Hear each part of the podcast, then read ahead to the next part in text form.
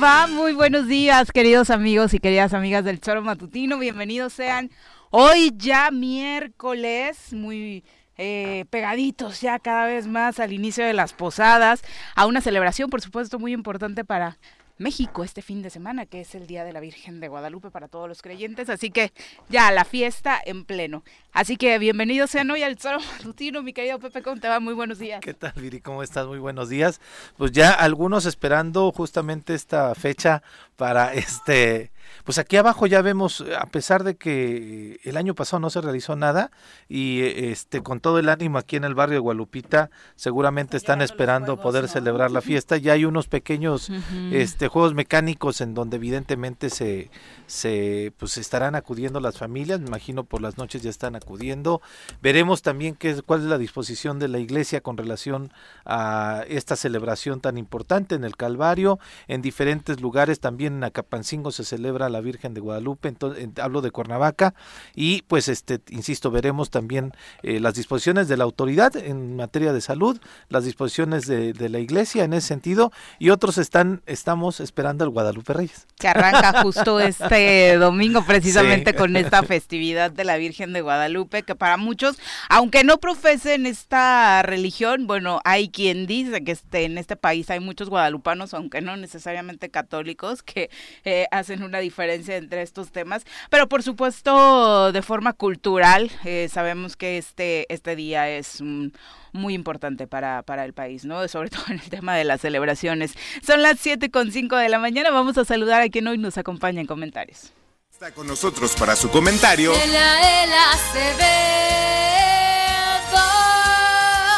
En el Choro Matutino.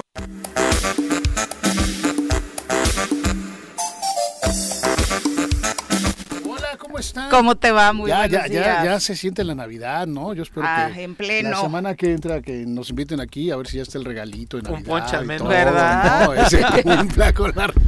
Bueno, Que, que huela. Seguramente, a ver si se pone guapo, ¿no? Oigan, ¿qué creen? Me da tanto gusto que ya están cambiando las cosas. Ya nevó en Jojutla. Sí, está nevando.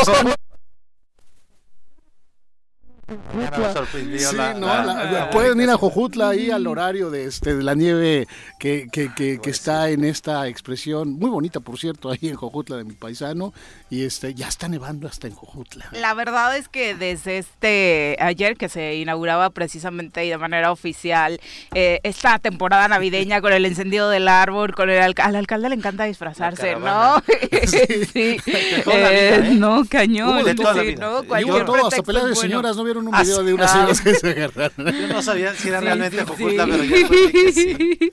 Ahí a mi pueblo Sí, sigue sí. siendo caliente la gente. Pero, pero qué bueno que desde la autoridad municipal surjan estas expresiones que le permitan a la ciudadanía pues disfrutar esta temporada, ¿no? Mira, que te- en medio de todo lo que estamos viviendo hace muchísima Te falta. voy a decir una cosa, cuando mis hijos eran chiquitos, digo, "Ah, ya tiene 25 y 30 años la otra, pero cuando eran chiquitos, pues yo iba a buscar las caravanas que había aquí en Avenida Zapata, que las organizaba una, una de radio y no sé quién y lo demás, y ahí andábamos buscando. fue una porque pues tienes que visitar, exactamente, una refresquera, y entonces andas con tu hijo de 3, 4 años trempado en los hombros, llevándolo a que vea eso y lo demás, una experiencia como padre que hay que vivir. Yo ahorita no iría precisamente a eso, ¿no? Pero, Sí, claro. pero cuando tienes hijos es inevitable, buscas que ese recuerdo bonito que tengan de las luces, los árboles, esto, aquello, la Navidad, ¿no? Se los vas sembrando, inculcando. Yo creo que es muy positiva ese, ese tipo de ejercicios y le quedó bien a mi paisano.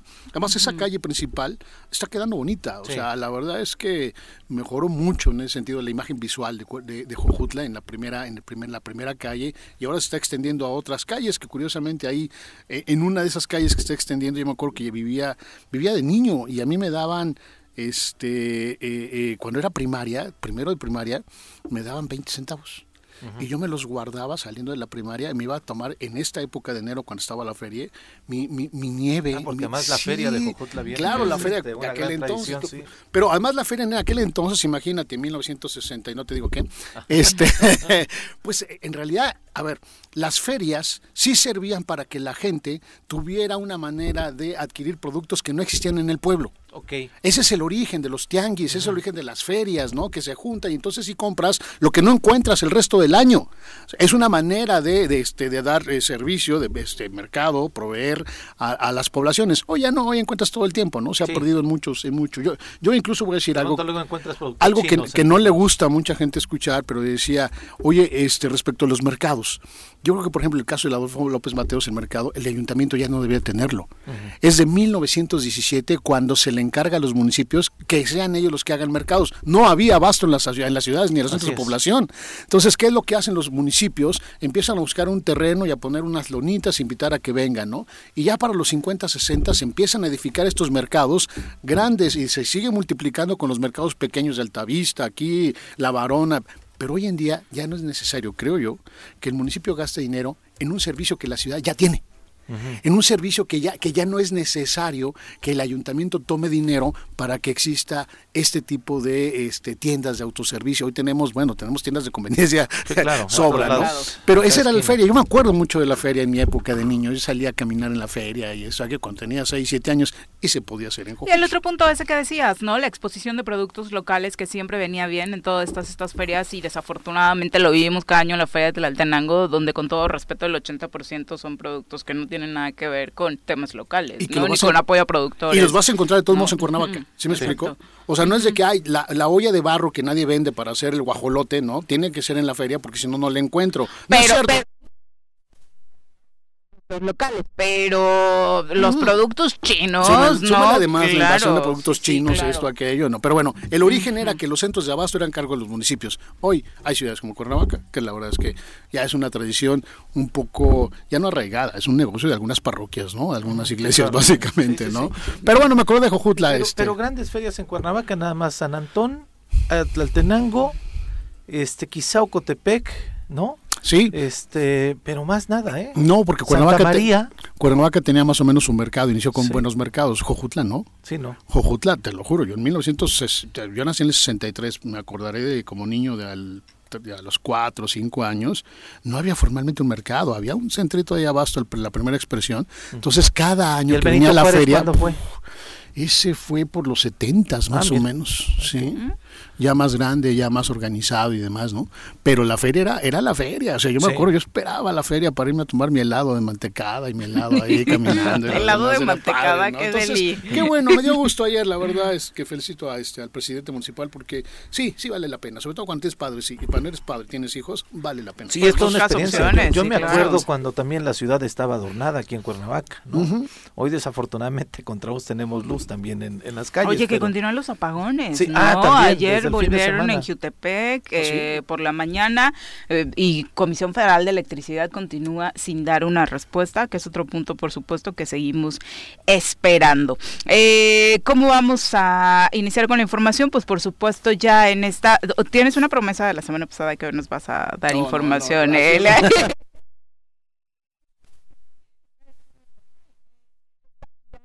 final para la toma de protesta de las nuevas autoridades municipales. Eh, por supuesto, eh, hay toda una polémica sobre cómo se ma manejará el tema de la policía, particularmente en Cuernavaca. El gobernador del estado, Cuauhtémoc Blanco, pues, señaló que prácticamente es oficial que Cuernavaca, por la postura que ha manejado el alcalde electo, no siga dentro del mando coordinado. Eh, él dice que con pocos policías han hecho muchísimo, que han detenido otra vez este discurso a varios personajes y que ellos no van a parar, pero definitivamente deja la puerta abierta para que las autoridades que no están de acuerdo con el esquema, esquema coordinado, como el caso del alcalde electo de Cuernavaca, José Luis Uriostegui, abandonen la estrategia y recuperen la policía municipal y les aventó la indirecta y si no, que vayan y agarren como el presidente de Cuernavaca que va a tener su policía a ver cómo le va porque le puedo decir que no es nada fácil. Pero, pero les la aventura bueno, advertencia, ¿eh? O sea, bueno, no, oye, no, pero...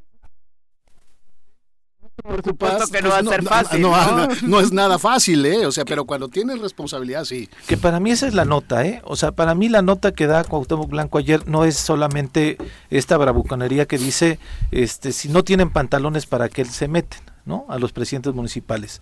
En cierta manera lo entiendo, porque si hay presidentes municipales que están muy cómodos con el mando coordinado y dicen, no, pues el mando eh, lo tiene el gobierno del Estado, yo no es mi, no es mi bronca, ¿no? yo, pero porque también el gobierno del Estado se ha mantenido así, de claro, tú ni te metas, ¿no? No puedes tratar no a los 36 o 37 ayuntamientos, ya no sé ni cuántos son, este, con la misma... Este, no tienen las mismas condiciones. No, o sea, si yo fuera, y fíjate lo que voy a decir, eh, no, lo, no voy a meter más nombres, si yo fuera presidente de Mazatepec, yo no querría el mando único. Ah, claro.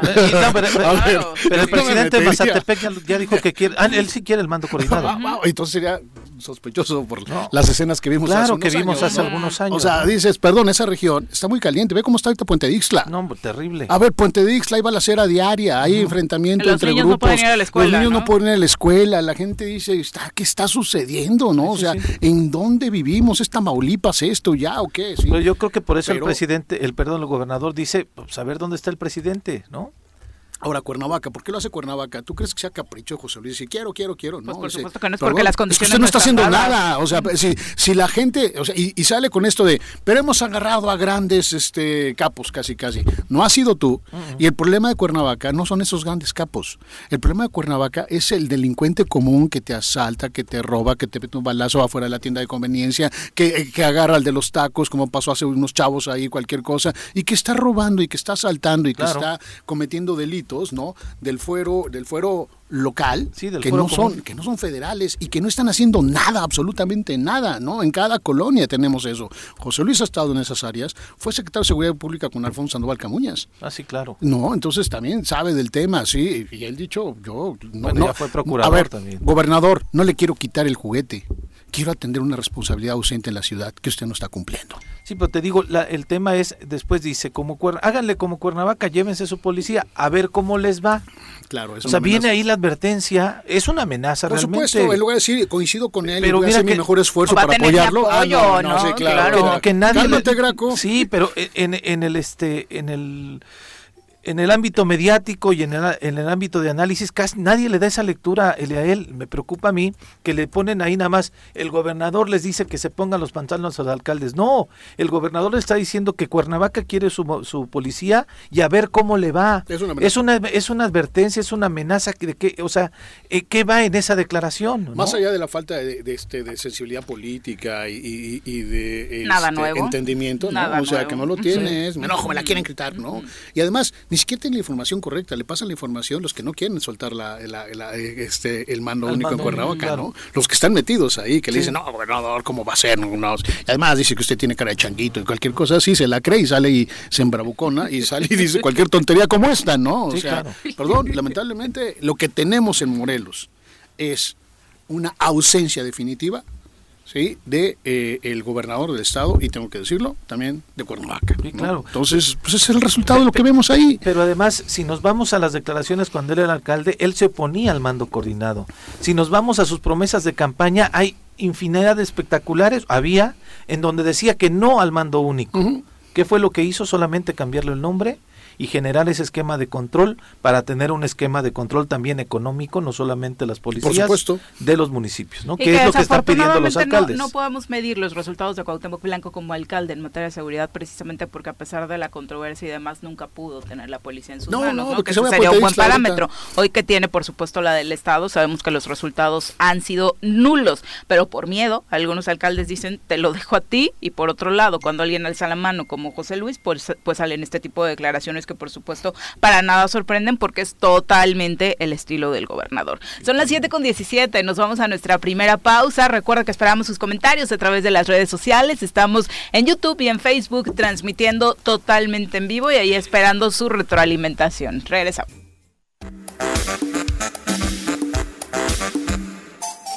de la mañana. Gracias por continuar con nosotros. Un abrazo a todos los que se mantienen pegaditos a nuestra transmisión a través de Facebook, particularmente donde son los más participativos en esta comunidad que hemos creado desde hace varios años. Así que un abrazo muy fuerte a todos los que ya nos envían sus mensajes, como Eduardo Maigre, a quien le enviamos un abrazo. Hola Eduardo. Eh, Virginia Colchado, muchas gracias. Eh, dice Arnaldo Pozas, profe, muy buenos días. ¿A qué escuela asistía? Se le a él, a la Juan Jacobo Rousseau o a la Cuauhtémoc? En la Oaxacobo, fíjate que estuve en la Leona Vicario, en el kinder de Leona Vicario, y luego estuve tres años en la Oaxacobo Rousseau, después me vine a Cuernavaca. En la Oaxacobo, ambos se cayeron ya respecto de temblores, ¿no? Ya Están reconstruidas, ya no es el mismo edificio, pero me tocó la Juan Jacobo Rousseau. ¿Se cayeron en este temblor? En el- No, ya desde el 85 85, pasó ah, uno, y sí, pues, ya, ya hay historia en ese Ya tenían añitos.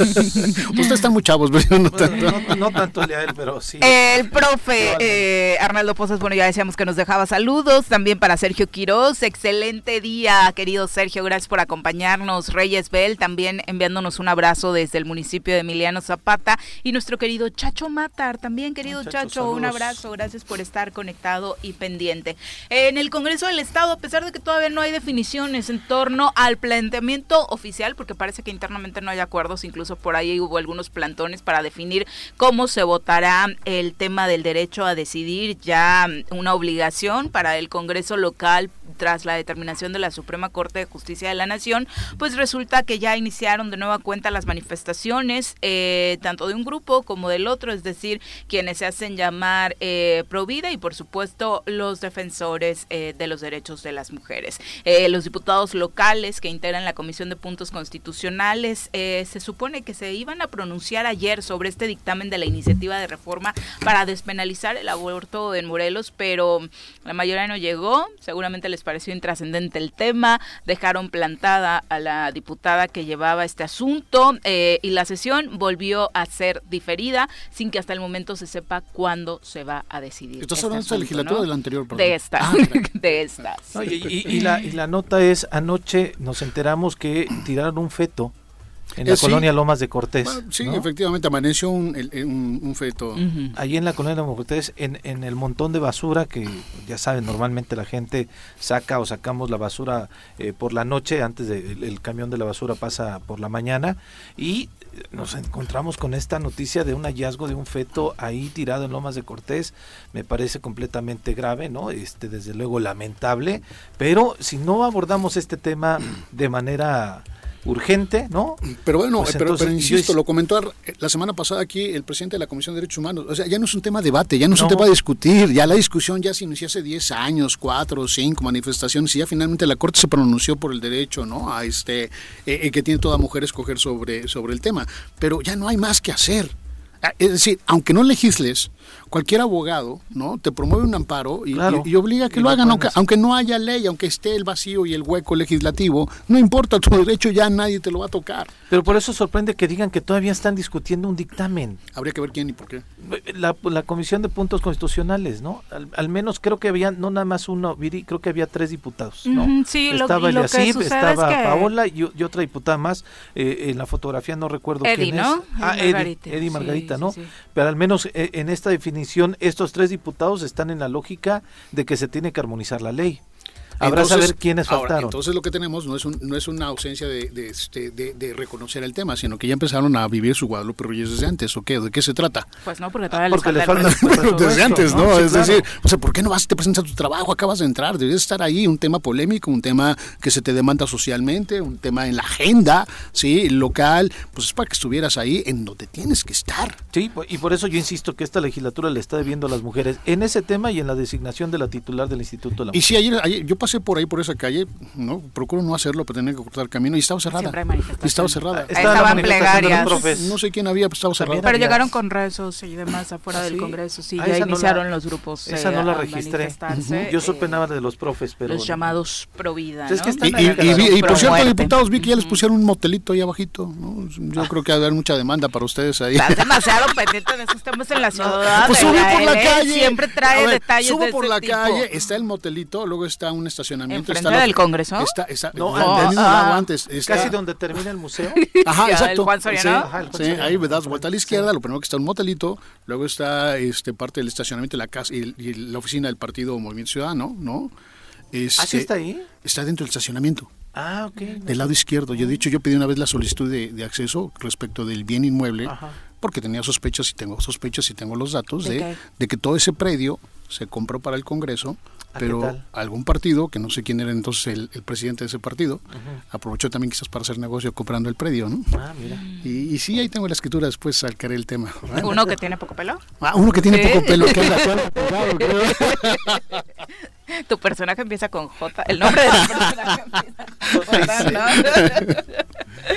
bueno, bueno, pero sí, les pusieron, ¿no? Sí, bueno, no sé si se los pusieron a ellos, pero sí pusieron un motel ahí hace, sí, wow. sí, hace algunos meses. Digo, porque me, me, tuve que parar y dije, ¿por qué no pasa? Estuve parado y dije, ay, mira, aquí hay un motel. Pasaré, no pasaré, me voy al Congreso, me no, quedo No, es para cuando los diputados fuereños tienen que dormir cerca del hotel del Congreso. Ajá, sí, y las sesiones como, son hasta las 5 de la mañana. Son largas, largas. ¿Cómo no? Bueno, le decíamos que se iba a iniciar desde ayer este proceso de vacunación en Morelos. Más adelante vamos a ahondar sobre el tema, pero inició afortunadamente la jornada de vacunación de la tercera dosis para adultos mayores de 60 años de edad de nuestra entidad. Eh, la aplicación es, como le comentábamos, de AstraZeneca y no importa porque seguimos recibiendo eh, comentarios desde ayer eh, muy temprano, si no importa si las primeras dosis fueron Pfizer, ahora ponerte AstraZeneca, no importa y esa es la vacuna que se va a poner para adultos mayores en esta tercera fase. Eh, arrancó la inmunización en Cuernavaca, en Tlayacapan y Totolapan. Insistimos, para los que de pronto tengan sus temores por la combinación de vacunas, el requisito que se está pidiendo es que obviamente, y la lógica indicaría que la mayor parte de quienes vayan a vacunarse, pues ya tienen un poquito más de seis meses, ¿no? De haberse puesto la segunda dosis, entonces esta combinación pues ya prácticamente no tendría eh, razón de ser. Serán alrededor de 13.800 dosis de AstraZeneca que serán aplicadas esta semana. Estos tres días eh, va a suceder en Cuernavaca y en los otros municipios va a ir rotando. Están Tlayacapan y Totolapan, como les comentábamos. También Temuac, Jonacatepec, Zacualpan de Amilpas, Tepalcingo y Coatetelco. Así que está pendiente de cuando toque en su municipio más cercano. ¿no? Por ahí leí que no pueden tomar los siguientes 30 días, ¿eh? Aguas. Tú sí tomaste, a él no te haga. que se cuiden los de sí, no. Todo el mundo aguantando ahí en Navidad, no, hombre. Sí, sí. Bueno, ese era uno de los grandes mitos. Afortunadamente para varios como tú se confirmó que no tenía como razón no me toca, ya mero, ¿no? eran, solo, eran solo unos días los que se tenían que quedar por ahí pendientes, ¿no? Y, y sí, la uh -huh. gente está este, atenta ¿eh? al, sí, claro. al, al, tema de la, afortunadamente. De la afortunadamente. Uh -huh. Y este, yo creo que sí vale la pena. Ayer todavía no este registré perfectamente un estudio que se hizo a nivel internacional de justamente esta combinación de vacunas Viri y uh -huh. mencionaban que no solamente no es riesgosa sino que incluso hasta mejora, hasta ¿no? mejora uh -huh. el tema del, de que de pueda estar que exactamente no claro. entonces yo creo que este pues, sí es importante que, a, que, que, vayamos que acudamos que llevemos a, a nuestros padres a nuestros abuelos eh, los animemos no para para que podamos estar eh, en este nuevo esquema lo estábamos pidiendo no había una exigencia también de varios sectores en el tema de que no había claridad si iba a haber una, una vacuna de refuerzo. Ahora que lo anunció el gobierno federal, pues que bueno, hay que aprovecharla y acudir a vacunarnos. No, y además lo hace en el, en el núcleo de población más vulnerable, ¿no? Así más allá de los 60 años, ¿no? Que dice 60, pero ahí están hasta los 90. Mi papá murió este año de COVID a los 92. Así es. Ojalá hubiera sido otro escenario ya vacunado, no había vacunas en aquel entonces, no le tocó. Entonces yo creo que sí es importante que se tomen las vacunas, porque vamos a caer en los excesos de las reuniones familiares, los excesos de muchas sí, cosas, sí. ¿no? Que ya vimos, ¿no? Como, como llenar el zócalo, etcétera. Pero este... El de la Ciudad de México. El de la Ciudad de México, ¿no? Y, y, incluso estos eventos como el de ayer de Juan Ángel de Jojutla, que también, digo, se festeja, pero también son Hay reuniones, ¿no? O sea, yo le yo tengo el, el, desayuno de la, de la barra de abogados, ¿no? Este, y, y no voy a ir. Ya les dije a, mis, a, mi compañero y lo digo públicamente, yo no voy a ir, me disculpo, pero no quiero que en diciembre estar más expuesto de lo que venga aquí con ustedes. Entonces sí hay que tomar el tema en serio, yo creo que sí, qué bueno que vayan. Efectivamente, ayer estaba con Eduardo Maiger, me preguntaba, le digo, mi, mi, opinión de lo que yo he escuchado es que efectivamente no pasa nada, ¿eh? o sea, al contrario, te refuerza más, ¿no? Tú que tienes la oportunidad, ve y hazlo, ¿sí? Háganlo, creo que es importante, ¿no? Sin duda, y poco a poco se irá avanzando eh, de manera paulatina con el resto de las edades, de acuerdo a los tiempos que estén marcando el proceso de vacunación. Y antes de irnos a pausa, ayer la Suprema Corte de Justicia de la Nación se pronunció en torno a los excesos que ha cometido el Ejecutivo Estatal, el gobierno del Estado de Morelos, sobre el presupuesto de la Comisión de Derechos Humanos de Morelos. Eh, señala la Suprema Corte de Justicia de la Nación que se invalida la reducción al presupuesto autorizado a la Comisión Estatal de Derechos Humanos en la entidad, porque el Poder Ejecutivo local vulneró la autonomía presupuestaria de este organismo al modificar su proyecto de presupuesto presupuesto de egresos sin contar con atribuciones para ellos. Le decía, excediéndose. De esta forma, señaló que ordena al Poder Legislativo del Estado que analice y determine lo que en derecho corresponda respecto del proyecto de presupuesto de egresos presentado por la propia comisión, pudiendo autorizar recursos incluso adicionales o adoptar medidas necesarias para su transferencia efectiva en caso de no atender la propuesta, motivar su decisión. Fíjate, este es un tema muy interesante rápidamente, muy, muy interesante, porque nace a partir de la creación de órganos autónomos. Generalmente el presupuesto, cuando nada más eran tres poderes, bueno, pues el Poder Ejecutivo, que es el que recaudaba, le mandaba el Judicial su presupuesto y el Congreso le mandaba, pero el Congreso siempre se aprobaba el suyo. Entonces, ah, pero cuando surgen los órganos autónomos, no hay por qué un órgano autónomo tenga que hacer un presupuesto y decirle al gobernador, me lo, me lo autorizas y, luego mándalo, ¿no? O sea, y es una discusión que yo tuve desde el tiempo que estuve en el IMIPE, ¿no? Como órgano autónomo, ¿no? Pero yo no tengo que ir por el gobernador. Si mi presupuesto es este, yo se lo mando directo al legislativo y que el legislativo decida. No tengo por qué pasar por el filtro del gobernador. El, recurso ya lleva cuatro, ya le metió cuatro goles. Ya, le ha ganado. Todavía, hay dos pendientes. No, entonces, no solo él, los, aquí da pauta a que los otros órganos autónomos acudan de manera exactamente por la misma interpretación de decirle no tienes por qué, sino que no tiene que ser por tu vía a través de ti, por tu filtro, sino que directo lo presente y que sea el Congreso, entonces todos los autónomos que lo hagan. Pero ¿sabes quién también? La UAM.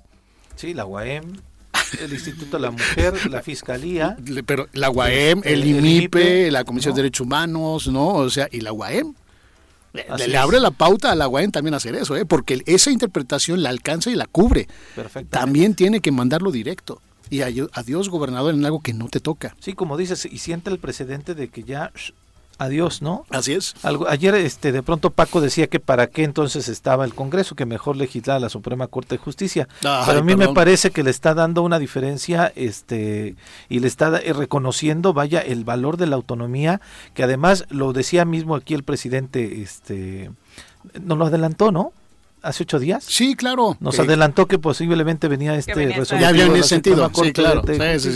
y nos decía, este, ayer incluso la misma doctora Brenda hablaba sobre la autonomía de las eh, de las universidades que se está intentando vulnerar o pareciera que hay una campaña para vulnerar las las autonomías de las universidades y una parte fundamental de la autonomía de estos organismos es su presupuesto. Claro, por supuesto. Si no tienen cómo ejercer su presupuesto, cómo solicitar su presupuesto, cómo exponer sus necesidades, la autonomía se vulnera. Así es, porque tienes, ah, tienes un papá que te dice sí y cómo no, y a ver hasta dónde, y depende cómo te has portado conmigo, ¿no? Cuando tienes una relación directa con los autónomos, no los descentralizados. En el caso de los descentralizados, lo entiendo perfectamente. Ahí depende Siguen siendo del gobernador y él dispondrá, pero de los autónomos, ¿no? O sea, la verdad es que con esto, a ver, Guayam, toma nota, ¿eh? Manda tu presupuesto directo. Claro. Ya dale la vuelta al gobernador, no tiene por qué pasar por ahí. Son controles políticos, no técnicos. Exactamente. Pues ojalá eh, tomen esta determinación dada esta resolución de la Suprema Corte. Son las 7.35, vamos a pausa, regresamos con más.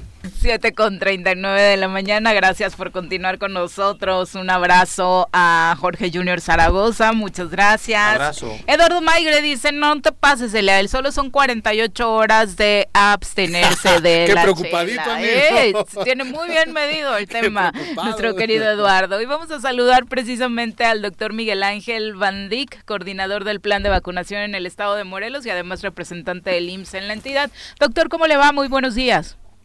Qué gusto saludarla. Muchas gracias por invitarme a su programa y gracias para poder conversar de este hecho importante que es la tercera dosis para adultos mayores. No le esperábamos tan pronto, incluso y a pesar del anuncio que hacía el día de su eh, evento llamado informe, eh, también de alguna forma el presidente de la República, Andrés Manuel López Obrador, a propósito del aniversario de su toma de protesta, eh, adelantaba que era diciembre, pero la verdad es que lo veíamos venir a finales de mes y afortunadamente fue más fue más cercano. Sí, lo esperábamos después del 12, de hecho por eso teníamos, le metimos todo el acelerador para vacunar a los jóvenes de 15 a 17 y es, al término de esta semana estaremos vacunando a más del 85% del grupo de 15 a 17. Pero aún así decidimos sumarnos a la indicación nacional y ya ayer estuvimos vacunando el refuerzo, el booster, como se dice en inglés, eh, este tercer refuerzo a los adultos mayores de 60 años eh, ayer vacunamos más de 4.500 ah, de entrada con dos puestos fijos aquí en Cuernavaca, que los vamos a dejar fijos, y en otros lugares donde simultáneamente, municipios más pequeños, estuvimos vacunando a jóvenes de 15 y 7 y adultos mayores. Esa, esa parte es importante, lo que dices de los puntos fijos, doctor. Esos, mientras esté realizando el procedimiento de vacunación para las van a moverse y, y cualquier persona de otros municipios, incluso que ande por acá, ¿podría venir a vacunarse? ¿O es solo para Cuernavaca? por supuesto que sí. No, no, no. Lo vamos a dejar abierto, pero obviamente si de repente hay una gran conglomeración, bueno, pues le vamos a dar preferencia a los de Cuernavaca, ¿sí? Además, tomar en cuenta que al menos las próximas dos semanas, porque al parecer los compañeros de bienestar salen de vacaciones el 17, entonces van a estar fijos y aparte ya, mm, aparte de lo que ya tenemos programado esta semana, también intensificaremos nuestra actividad la próxima semana en los municipios grandes, que sería Jutepec y Cuautla, principalmente Jojutla, para avanzarla en forma considerable. Eh, desde el inicio eh, sabíamos que el comportamiento y el orden que tuvieron las personas mayores de 60 años fue de los mejores en este proceso de vacunación. ¿Ha seguido siendo así por lo que hemos podido observar en este primer día de vacunación? Sí, por supuesto que así fue.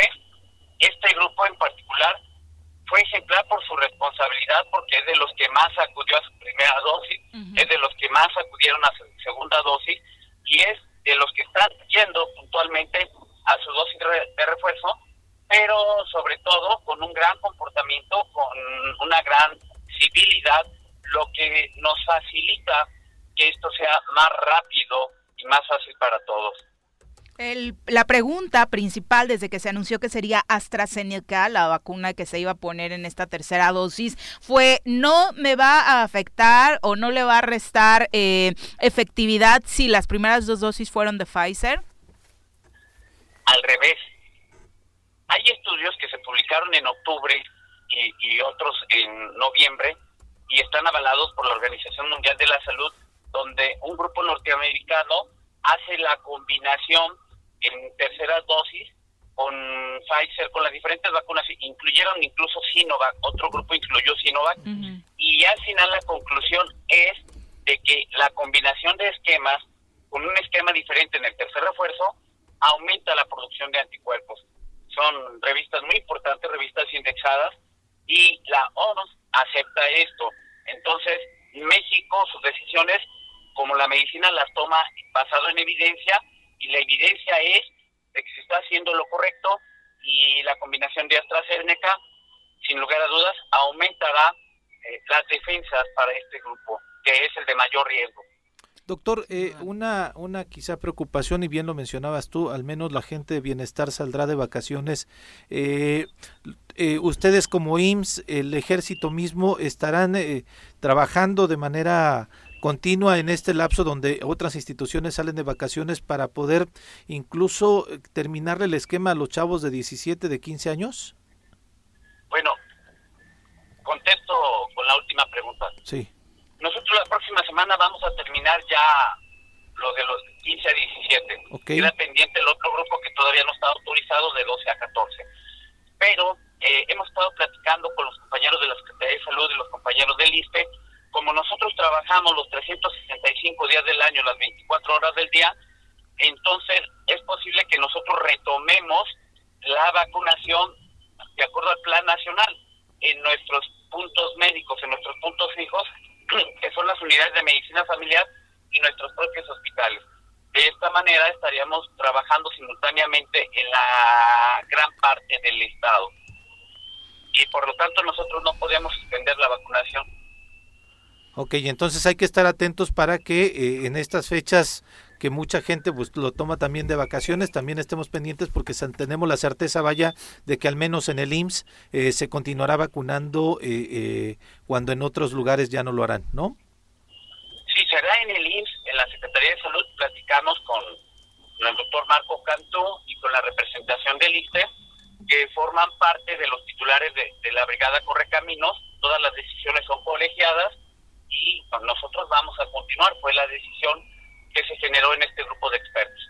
Sin duda, dentro de las preguntas que nos están llegando ahora mismo es eh, Fernanda, dice, al ser AstraZeneca, ¿va a requerir otro refuerzo como con la primera aplicación? Es decir, ¿será en este caso tercera y cuarta dosis? No. Ok. El tercer refuerzo, y por eso se, se, se pide que haya un lapso de seis meses. La publicación indica que en este lapso, al aplicar el tercer refuerzo, se aumenta, se estimula la producción de anticuerpos. Por lo pronto no hay una cuarta dosis. Seguramente más adelante, ya que la pandemia pase a ser una enfermedad de tipo estacional, estaremos hablando de que la vacuna de la influenza será parte del plan nacional, perdón, la vacuna del SARS-CoV-2 será parte del plan nacional de vacunación. Ahorita que dices influenza, es importante que quizás sepa la población, doctor, si, por ejemplo, si no me he vacunado contra la influenza, ¿me tengo que esperar unos días, primero una u otra, algún margen entre una y otra que, que le permita a la población tener la certeza de que va a quedar bien vacunado? ¿Cuál sería eh, la indicación, doctor? Bien, a, a finales de octubre hubo un cambio en la política de salud y ahora se recomienda incluso que puede existir la vacunación simultánea. En el momento que yo me voy y aplico influenza, pueden aplicarme la de SARS-CoV-2 o viceversa. Puede ser en el mismo brazo con una distancia de 2.5 centímetros o en cada brazo si el paciente así lo pide. Hoy la vacunación simultánea ya está recomendada. Doctor, eh, hay algunas dudas al respecto también con relación a que si tenemos que, bueno, los adultos mayores tienen que volver a la página para poder registrarse y obtener esta tercera dosis o basta con llevar su certificado de que ya completaron el esquema anterior o solamente tienen que ir con su credencial de lector. Miren, los que ya tienen su certificado de vacunación, en el certificado viene la aplicación de las dos dosis Ahí podré, solamente con eso basta, no, no necesita meterse a, a la página de mi vacuna, punto, no, solamente eso y su identificación oficial o su comprobante en físico de la aplicación de la dosis para poder comprobar que hayan transcurrido seis meses por su propia seguridad. Ok, perfecto. Doctor, aunque vamos y esperamos, por supuesto, seguir teniendo comunicación contigo antes de que finalice el año, ya inician los pronósticos en torno a que mmm, seguro diciembre va a dejar como resultado que Morelos regrese a semáforo amarillo o naranja iniciando enero. Eh, ¿Qué recomendaciones le haces a la población ahora que estamos ya a días de que inicie el famoso maratón Guadalupe Reyes y la gente relaje eh, las medidas? Por lo pronto que no relaje. Eh, los contagios siguen a la orden, seguimos teniendo defunciones por COVID, sobre todo de gente que no se vacunó, seguimos teniendo reinfectados, ¿sí? Incluso gente que está vacunada, incluso gente que ya le dio COVID, se vuelve a reinfectar, seguramente porque no se cuidó, porque no mantuvo ese distanciamiento social, porque no traía cubrebocas, ¿sí? Porque no siguió todas las reglas del escudo de la salud. Tenemos que estar conscientes que aunque estemos vacunados, la vacuna no nos protege de una reinfección. La vacuna disminuye en forma considerable la posibilidad de gravedad y en algunos casos hasta el 100% la probabilidad de muerte. Entonces, la única forma de evitar los contagios es llevar a cabo el escudo de la salud. Doctor, hay preguntas de personas de otros municipios que obviamente tienen la incertidumbre. ¿Se logrará en este mes de diciembre eh, hacer completa la vacunación de esta tercera dosis para los adultos mayores? Sobre todo pensando en municipios que al menos en esta primera etapa no tienen abierta esta posibilidad. Sí, estamos a 8 de diciembre, ya arrancamos. Por eso era importante mandar el mensaje a la población desde ayer que nosotros nos metemos de lleno. Tenemos en nuestra red son 90 mil vacunas de AstraZeneca. Tenemos vacunas suficientes para este primer arranque y además el compromiso de Sencilla que siempre nos ha apoyado de estarnos mandando la que ocupemos y así ha sido. Doctor, una pregunta. A ver, este, digo, desde luego que supongo que el uso del cubrebocas sigue siendo obligatorio, con foquitos, sin foquitos, con mensajes navideños, con, con, con, santo, como quieran, ¿no? Pero el tema de las reuniones familiares, se presta mucho a quitarte el cubrebocas cuando finalmente te reúnes con la familia, los primos, las tías, ¿no? Y se relajan estas medidas. ¿Cuál sería para ti tu opinión de un número máximo de, de reuniones familiares que pues era prudente para evitar este tipo de contagios, ¿no? A ver, en lo particular, tú puedes estar con una sola persona, pero si esa persona está contagiada y a esa persona, nosotros los latinos somos muy emotivos, muy, muy emotivos. Abrazamos mucho. Abrazamos y besamos. O sea, yo tengo una esposa maravillosa, pero es muy emotiva y ya llevamos dos años, tiene dos hijas médicas, el, marido anda en esto, y, llega y se le olvida y a la hora que ve a alguien de sus familiares que no ha visto, de mis familiares, va y le da un abrazo, un beso, y, ya me da pena regañar porque mi mujer es una gran mujer muy sensible, pues ¿cómo pues? ¿Sí? ¿Qué le vamos a hacer? ¿Eh? Ya no voy a regañar a mi mamá si la esposa de un médico. No, Qué bueno que lo pusiste en primera persona para no verte. Entonces, así como pues. Definitivamente. ¿Cómo le hacemos? Entonces no debemos de dar besos y abrazos, debemos de contenernos por esta ocasión y, seguramente el próximo año lo vamos a poder hacer. Ojalá, ojalá que ya estemos más relajados en Navidad 2022, doctor. Eh, obviamente para quienes quieran mantenerse al tanto, más allá de nosotros como medios de comunicación, que seguiremos haciendo y tratando de darles este servicio de forma muy puntual, en las redes sociales del propio IMSS es donde pueden ubicar los puntos de vacunación que se vienen. Sí, por supuesto, y también se las estaremos pasando y agradecemos mucho todo el apoyo.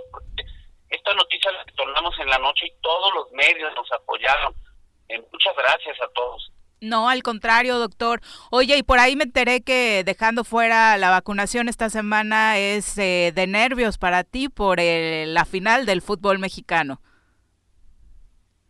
Pues soy del Atlas, así que Sentimentalmente creo que México está con ustedes, doctor, así que todo el éxito. Ojalá. Un abrazo. Un abrazo. Hasta luego. Saludos, doctor. Fuerte. Muchos abrazos y besos en la familia.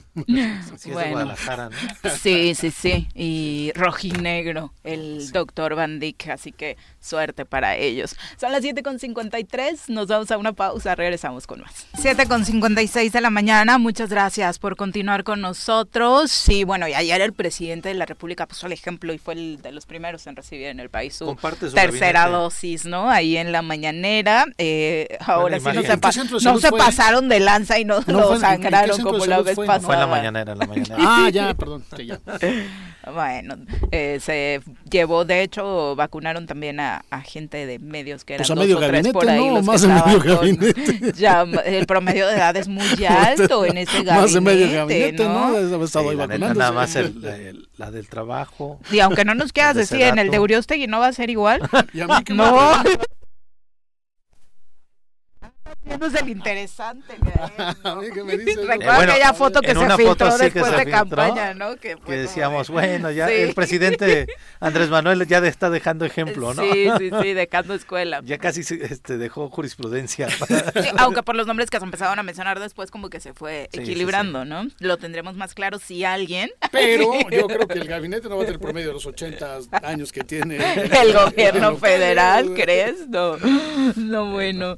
Eh, Saludos también para eh, quien nos deja, nos sigue dejando comentarios a través de Facebook, Jorge Junior Zaragoza Popoca, también Andrea Cortés que dice, ya no escuché lo que dijo de Jutepec, es para esta semana, no, dijo que la siguiente, ¿no? Jutepec y Cuautla serían las siguientes ciudades con eh, más densidad poblacional que se incorporarían, que fue prácticamente... Y siempre los, los días, ¿no? Nada más hay que estar al pendiente sí, los días Sí, sí, la verdad es que la información fluye de manera muy, muy buena, muy positiva y regularmente, a pesar de que en las primeras etapas muchos acostumbraban a pernoctar e irse casi dos días antes y demás, ha fluido también que ya en los últimos procesos te enteras en la mañana igual que está en tu módulo más cercano de vacunación y puedes caerle, ¿no? Sin, sin problema. una hora, dos si acaso, pero no tiene, no vale la pena llegar con tu silla un día antes y tu comal y esas cosas. No, no, vale la pena, jóvenes. No, y, aguantar, ¿no? Si no te toca tan rápido, al día siguiente seguramente vas a tener la vacuna. Lo acaba acaba de decir el doctor Van Dijk,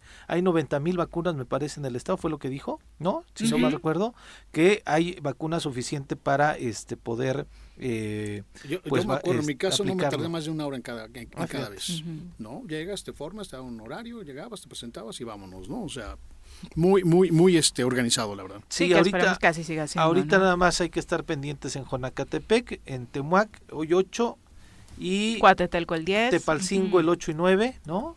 Son los que han anunciado Cuatetelco el 10, Ujú. exactamente como bien decías, Viri, pero ya seguramente en estos días estarán diciendo cuándo llega para Jutepec y para Cuautla. O Jutla Exactamente. también, ¿no? Y regresando con el tema de los diputados, eh, se dice que será el 15 de diciembre, es decir, la próxima semana, cuando se cumpla en tiempo y forma con la aprobación del paquete económico del gobierno del Estado y las leyes de ingresos municipales 2022.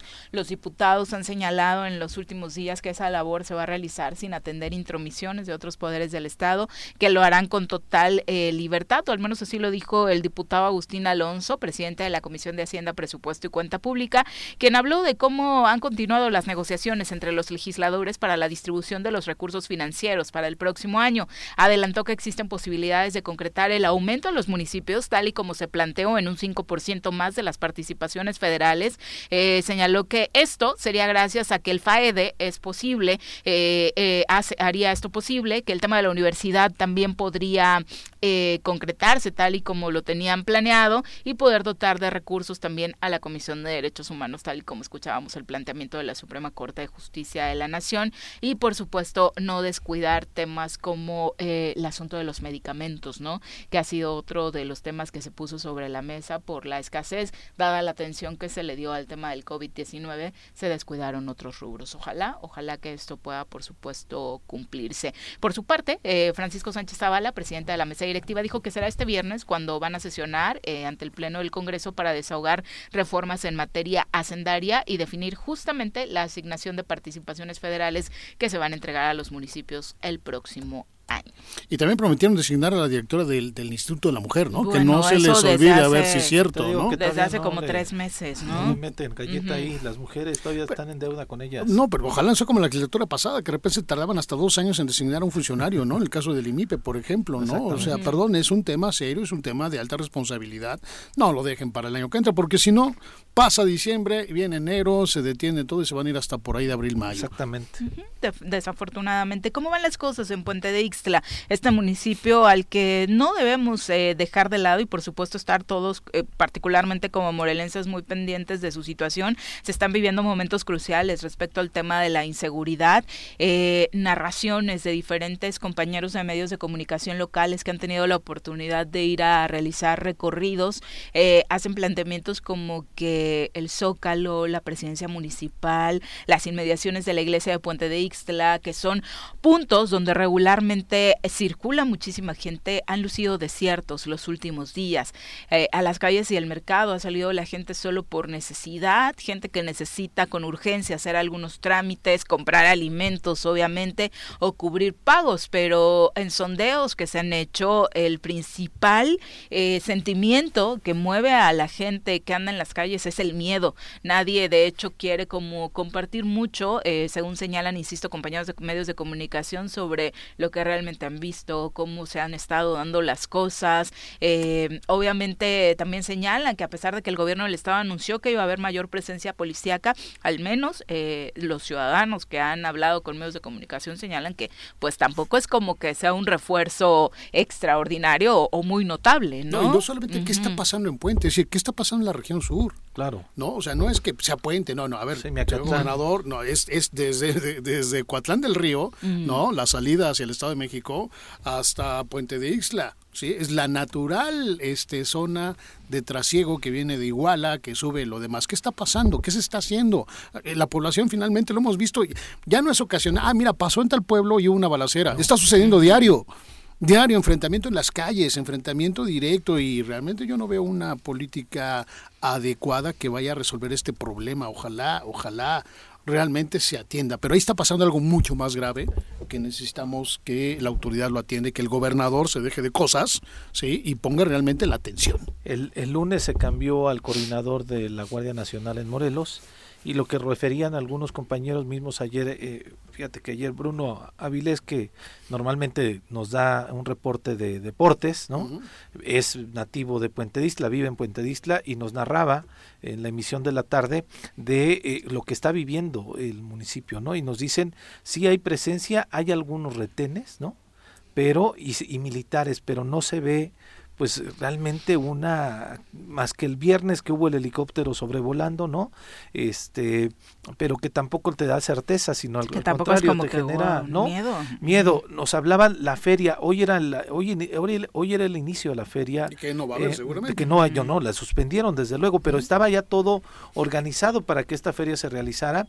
Es una feria que se realiza en el primer cuadro de la del, del municipio de, de Puente Dixla y tuvieron que suspenderla. Y había otro torneo que le llaman de ciudades hermanas de fútbol que se hace en el Lino Spin, en donde tiene 40 años este torneo de tradición, eh, ya estaba también todo para poderse realizar, se tuvo que suspender. Entonces, eh, digo, lo más importante es el tema de las escuelas, ¿no? Lo más preocupante es que los niños no puedan ir a las escuelas a recibir es que no su educación pública, ¿no? Sino que ya trastocó también eh, el tema de la, la, feria no se hizo el año pasado, pero por COVID.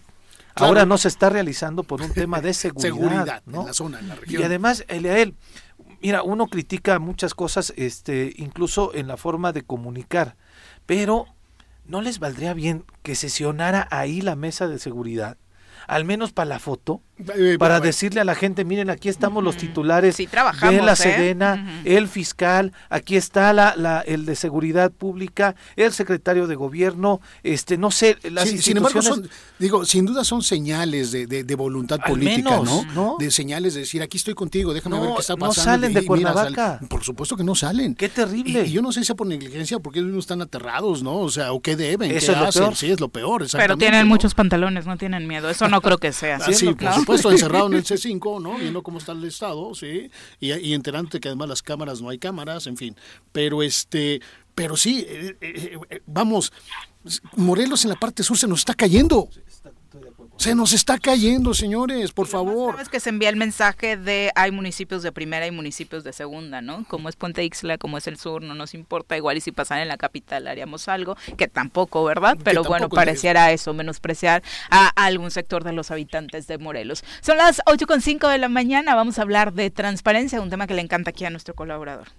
honor presentar mi informe de gobierno como presidente municipal. Hemos pavimentado 32 calles y Oye, 1.200 eso no es cierto. En toda mi colonia no hay luz y menos agua. Sí, tu alcalde miente. Los de Morelos Rinde Cuentas dicen que en este municipio se han desviado recursos. Voy a buscar esos datos. Transparencia sí o sí, para construir mejores gobiernos.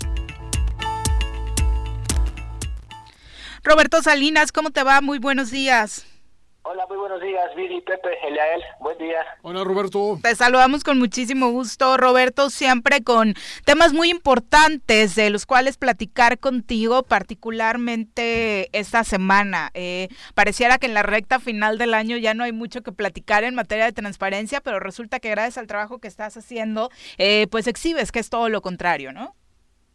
Sí, así es. Pues bueno, esta semana, el día lunes, eh, publicamos información respecto a, a gastos de la oficina de la gubernatura que tienen que ver con comunicación social, tienen una coordinación, y específicamente de, de una empresa que se llama Esinova SADCB.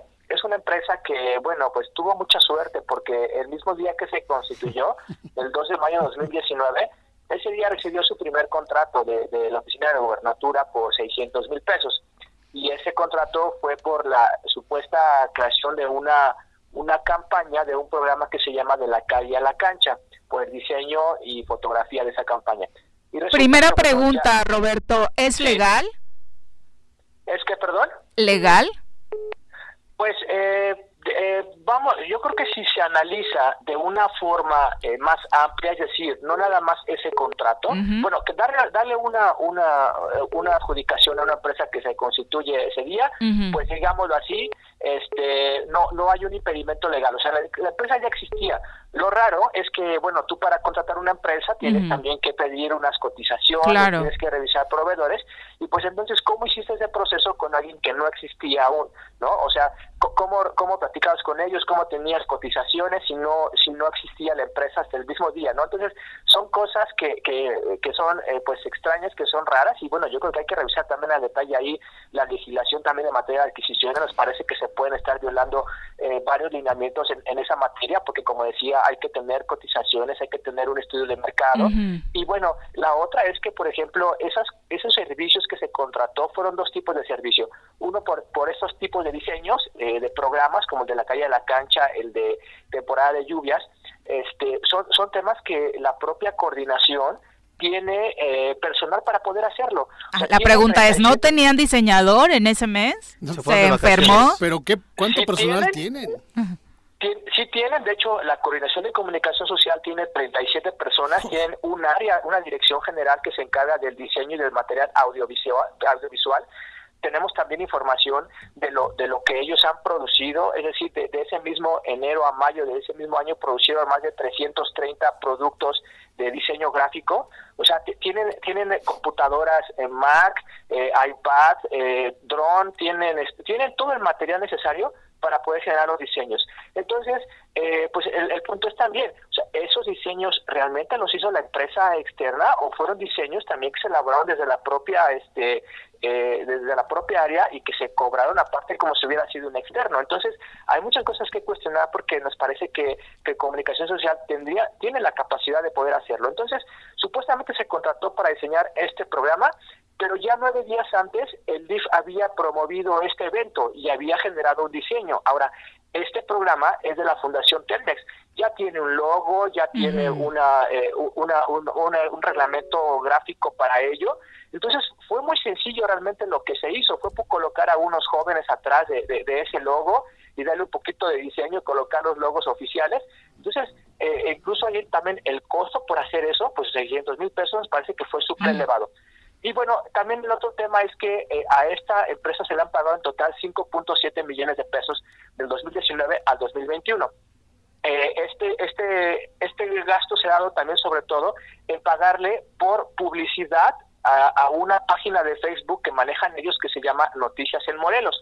Es una página que replica comunicados o boletines de prensa de las instituciones públicas, es decir, ni siquiera hace periodismo, no hace investigación, no hace entrevistas, sino únicamente copia lo que publican instituciones federales, estatales o, municipales eh, públicas que están ahí, que copian la información y la ponen como noticia. Entonces, eh, no hay tampoco como un lugar eh, gráfico, eh, un lugar físico donde se pueda ir a, conocer a esta empresa este de, de, reportajes que haga o, periodistas que tengan, no se sabe nada de ellos. Lo que sí también pudimos revisar es que los fundadores de esta empresa están también relacionados con la creación del Partido Renovación Política Morelense, un, partido que, que, fue de reciente creación, que, que no, no obtuvo su registro, pero que pues llama mucho la atención que sean ellos mismos también los que crearon este partido, uno de los fundadores de, este partido, ¿no? Entonces, esos gastos, pues la verdad es que hay que revisarlos porque incluso, les decía, en esta supuesta página de, o bueno, si está la página ahí, se creó en 2018, de Noticias en Morelos, eh, lo que hacían es pegar una un gráfico del gobierno del estado. Por ejemplo, eh, hay un gráfico que promueve Tequesquitengo, ¿no? Este, y lo ponen ahí, y lo hicieron incluso en temporada de pandemia, cuando las cuando eh, las recomendaciones eran no salir de casa, eh, en pleno abril a junio de, del 2020, este, y estuvieron pagando, prácticamente pagaban 10 mil pesos al día por subir una imagen del gobierno del estado y eso lo hicieron durante los 30 días de un mes, o sea, le pagaban 300 mil pesos al mes a esta empresa por subir esa, e, esa imagen. Y una página que tiene 3.300 seguidores, pues eh, realmente no tenía ningún efecto porque no había interacciones, no había likes, o sea, no hubo realmente nada. El propio gobierno del estado tiene en su página 180 mil seguidores, o sea, le convendría más subirlo en su propia cuenta de Facebook al gobierno del estado que en una página donde no tiene no, tiene efecto, no tiene alcance para... Y de hecho creo que en la de cualquiera de nosotros. Sí, sí, sí. y por menos. Sí, eh, o sea, pudieron haber hecho en cualquier otro medio, que estoy seguro cualquier otro medio por la mitad de eso lo podría hacer, o sea, subir nada más una, un gráfico de, de, publicidad del gobierno del Estado, por la mitad de eso lo podrían hacer y con muchísimo más alcances y seguidores.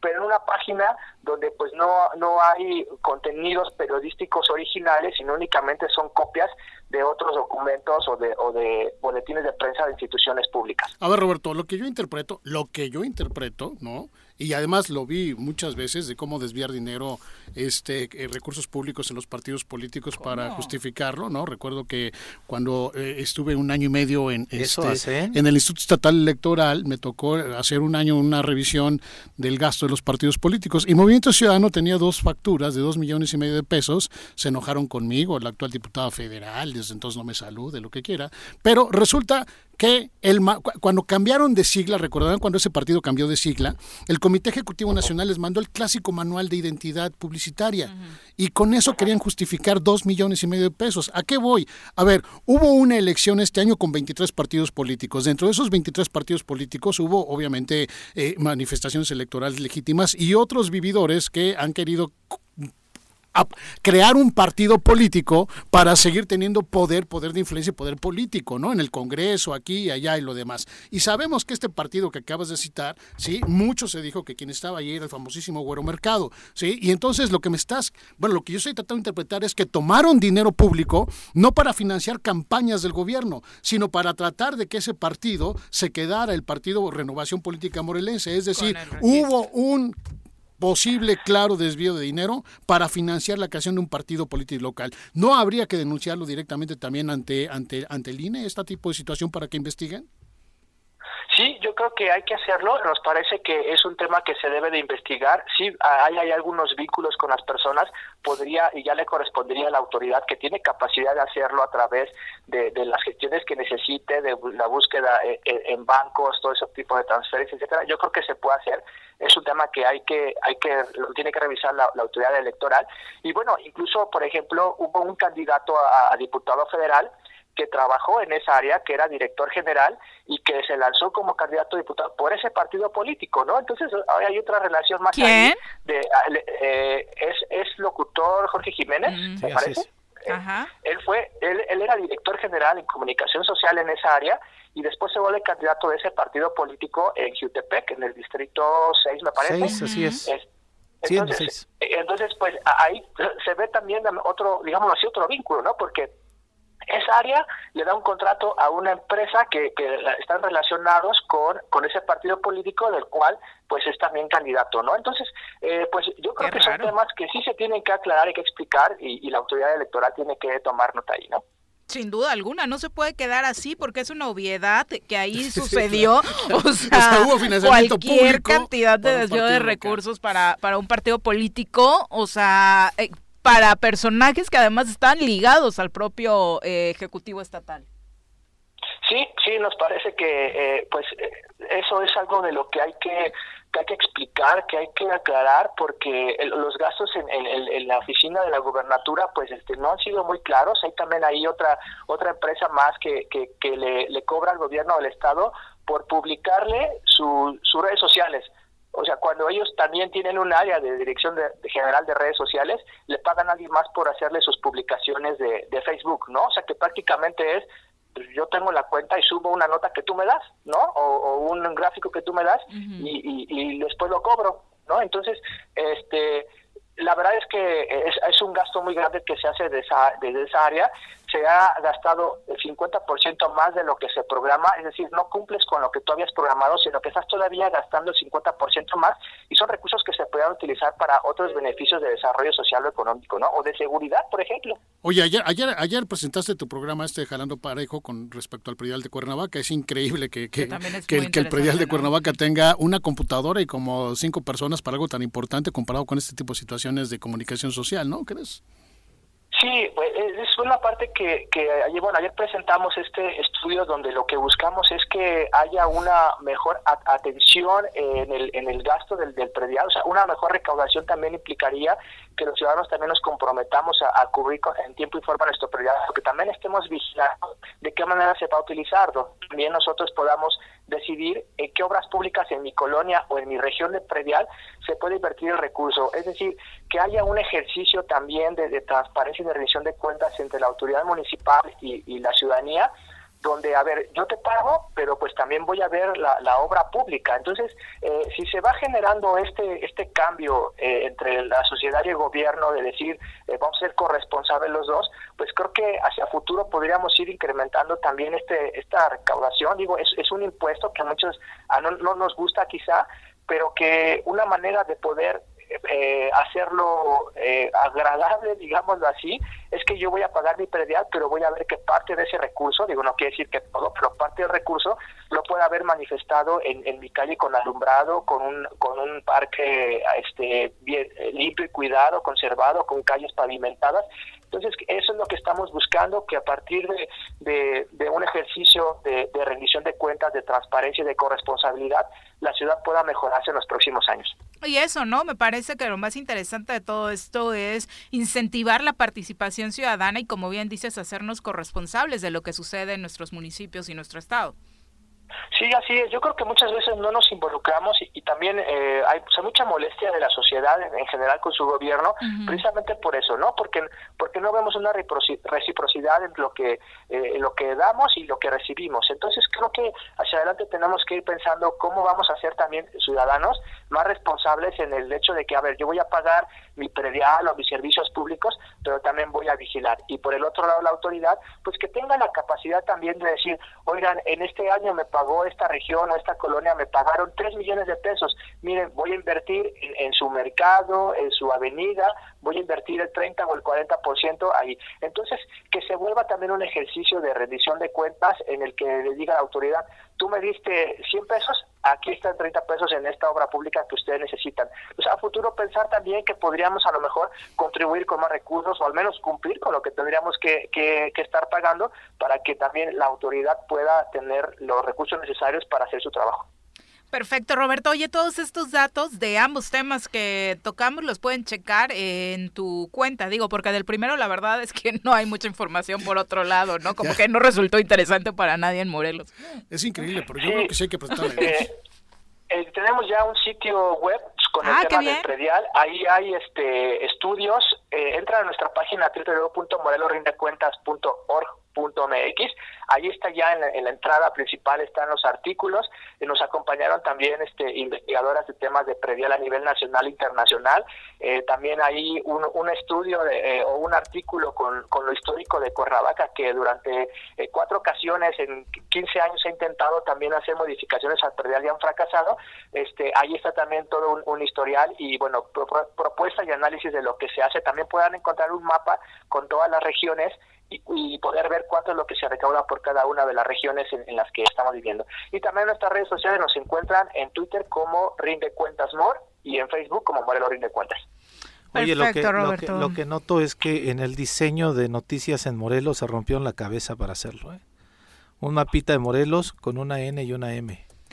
Qué bárbaro. y obviamente si le sigues el rastro, pues yo creo que salen de la misma oficina esos diseños. claro, por supuesto. Lo, diré así, no me gusta hablar en primera persona, pero yo estaba a cargo de esa área y había ocho personas trabajando ahí. sí, sí es, es, impensable que un gobierno contrate a alguien por esa cantidad para que te haga el diseño de un infográfico, ¿no? No, hay hubo dinero desviado a un partido político, es evidente, ¿no? Roberto, muchas gracias por la comunicación, muy buenos días. Hasta luego. Buen día, Roberto. Sí, sí, eh, muchos dirían de risa, pero por supuesto no es de risa. Hay muchísimo dinero desviado en, este tema, ¿no? Eh, y el problema de la publicidad es que cuando contratas y quieres desviar, es muy difícil registrar el producto final, ¿no? Y cuando el producto final es tan burdo, pues dices, oye, esto es más una burla, ¿no?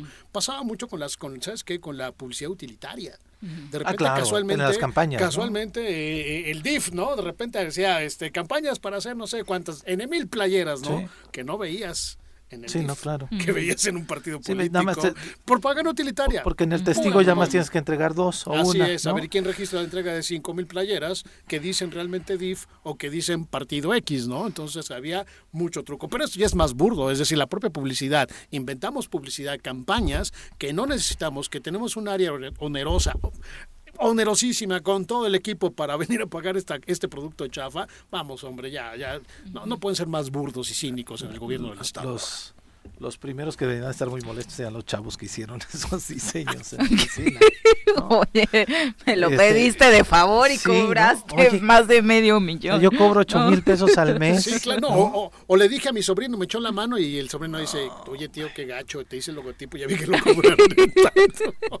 que suele suceder, ¿no? Efectivamente se, se lo suelen chamaquear, desafortunadamente. Por supuesto, decíamos, eh, pareciera cosa de risa, pero tendría que investigarse y, y una pena como siempre que no haya cobrado como más interés esto que es a todas luces un juego con el dinero del Estado, ¿no? Un No, dinero del Estado además- que se necesitaba en esa ver, época de pandemia en cualquier otro lugar, he menos en un infográfico, ¿no? Hasta tres logotipos, ¿no? Digo, de cosas pequeñas y personales, ¿no? Mi centro de investigaciones, mi este, mi cerveza que todavía no saco, pues ya tengo este logo, ¿no? y este, y cosas así. Pero me han costado y no, y no están feos, están bonitos, ¿no? No sé, tres mil pesos. Sí, yo no me imagino si pagar un logo de 300 mil pesos tendría que ser un mega super Sí, porque además si ves los diseños son- cañón, o sea, dices, ¿no? O sea, para lo que están exhibiendo, dices, bueno, te consigo a alguien que por tres mil pesos te lo hace más bonito, carajo. Definitivamente. Y de hecho, hay, existe un programa que se llama Jóvenes Construyendo el Futuro. Ahí también hay diseñadores. No les hubiera contado Claro, a ustedes y de ahí burla, se podrían burla. haber eh, capitalizado. Pero como dices, Viri, pues es un tema en donde... pues, Pero bueno, No pero fíjate que que, el, te- el- el tema es, no dejemos de ver que este nada más es uno de esas aspiraciones partidistas de un grupo político que quería influencia, porque hubo muchos, ¿eh? Con dinero de la legislatura anterior, que sí se quedó, este, y que hubo dinero de, de muchos lugares tratando de, de- bueno, se dice que hasta la senadora Lucy Mesa estuvo financiando y apoyando un partido político. Fuerza ¿no? por México. Sí, entonces dices, pretende revivir, ¿no? eh, que pretende revivir y lo Sí. demás de aquello. Entonces dices, no dejemos ver que este problema es mucho más amplio. Sí, ¿no? Entonces, el gobernador actual quiso, a través del famosísimo Güero Mercado, establecer un partido político. Así ¿sí? es. Porque no tiene partido político, curiosamente. Que bueno, no. tenía el pez y tenía el otro pez. Tiene a Mirna Zavala en el Congreso, es lo único que le quedó de todo el esfuerzo electoral que Hizo, pero, ¿no? pero digo, en ese esquema, Eliael, digo, en la estrategia política yo no entendí cómo se pusieron a competir entre ellos. O sea, crear un partido local, en tener el PES que ya era local y crear un PES a nivel nacional. O sea, evidentemente compitieron Sí, entre ¿Quién ellos los mismos. asesora Pero yo creo que les interesaba más diputados en el Congreso local, no había, no daba para más. ¿Se me Sí, claro, Era pero- una contención. Vamos a meter a diputados locales para hacer una contención. Pero no les da para Pero los metes en un partido, No, ¿no? no, y metieron a una que lo que le interesa es el dinero, pero bueno, más allá de eso, es decir, hubo esfuerzos de grupos políticos que se han apoderado del recurso público para tratar de seguir viviendo del recurso público, haciendo un partido político y ver si ganaban una diputación. Y desde el Congreso, porque ya le aprendieron, ¿sí? vieron que hay una influencia política y económica muy fuerte. No, digo, no voy a dar nombres, ahorita siempre entran amigos, compañeros y demás, pero estoy sorprendido de que cada diputado tiene como 10, 15 asesores y dinero abasto. Acaban de llegar y se reformaron las oficinas y se cambiaron muebles, esto, aquello, lo demás, pero no dan cuenta clara y puntual de eso. O sea, hay diputados que tienen más de 20 asesores, secretarias, auxiliares por diputado. Sí, Y que lo, y su productividad no es la mejor. Y además... que, que es- sería positivo que, oye, cuánta gente trabajando a favor Sí, de Morelos, ¿no? El otro punto es ese, la Sí, además, ¿en productividad. qué se traduce? ¿Cuál es el producto final del ejercicio de tu función como legislador? ¿No? Y quiero verlo, ¿no? Me- Bueno, en fin, no, no voy a dar cosas. No, mira, aquí, aquí lo que dices tú Pero es, es el colmo. completamente cuadra a que pues esta empresa se inventó para que hubiera dinero desde comunicación social hacia un partido político. Totalmente. Porque los nombres coinciden, o sea, no es una casualidad. Las ¿no? fechas, los nombres, el producto, el estilo, todo, todo enfoca a eso. Yo sí caray. invitaría a Roberto No, y de nueva cuenta un aplauso para Roberto y su equipo. Yo, ¿no? le invitaría, yo le invitaría a que dé el último, el último paso, es decir, pues que presente la- la denuncia y punto, ya y que siga avanzando. Tienes los datos, tienes las facturas, tienes los números, tienes todo, preséntasela. ¿Sí? Preséntasela al INE. ¿sí? A, la, a la Comisión de Fiscalización, fiscalización. para que puedan realmente ellos investigar qué sucede. ¿no? Es un poco la lógica del Partido Verde Ecologista. ¿eh? Yo recuerdo y sigue haciéndolo. El Partido Verde Ecologista, si tú le preguntas la nómina, no tiene nómina, tiene un outsourcing. Sí, claro. Entonces le paga 7 millones al año y es el outsourcing el que le hace todo. Y no tiene oficina física. Porque yo todavía fui con notario y todo a ver dónde estaba la oficina. No tiene ni siquiera oficina física. Da como domicilio uno que está ahí en Río Mayo, que está vacío. En San Diego, ¿no? Eh, No, en No, Río en la Mayo. esquina, en la esquina la de Río Mayo ¿no? con sí. ¿no? Ahí. Es, de hecho, está por ahí, en, en ese, en ese cruce peligroso de no sé cuántas calles, ¿no? es, es el colmo. Hay un gran cinismo por parte de los partidos políticos de opacidad. Oye, pero acá no que- es un partido, acá es eh, la nómina del gobierno del estado, que por un lado te dice si tienes eh, N cantidad de diseñadores o ocho personas en ese departamento, como decías, que están haciendo, si tienes que contratar un externo para que te haga el trabajo, Ah, ¿no? claro, pero la Comisión de Derechos Humanos no importa porque esa no es Ah, importante. claro. Sí, por singular, ¿no? supuesto. Sí, sí, sí. Son las 8 con 28, vamos a pausa, regresa. 8 con 31 de la mañana, muchas gracias por continuar con nosotros. Vamos con nuestro querido Elías Barut. ¿Estás listo para las elecciones 2021? Conoce todas las reglas y procedimientos electorales con nuestro experto Elías Barut en El Choro.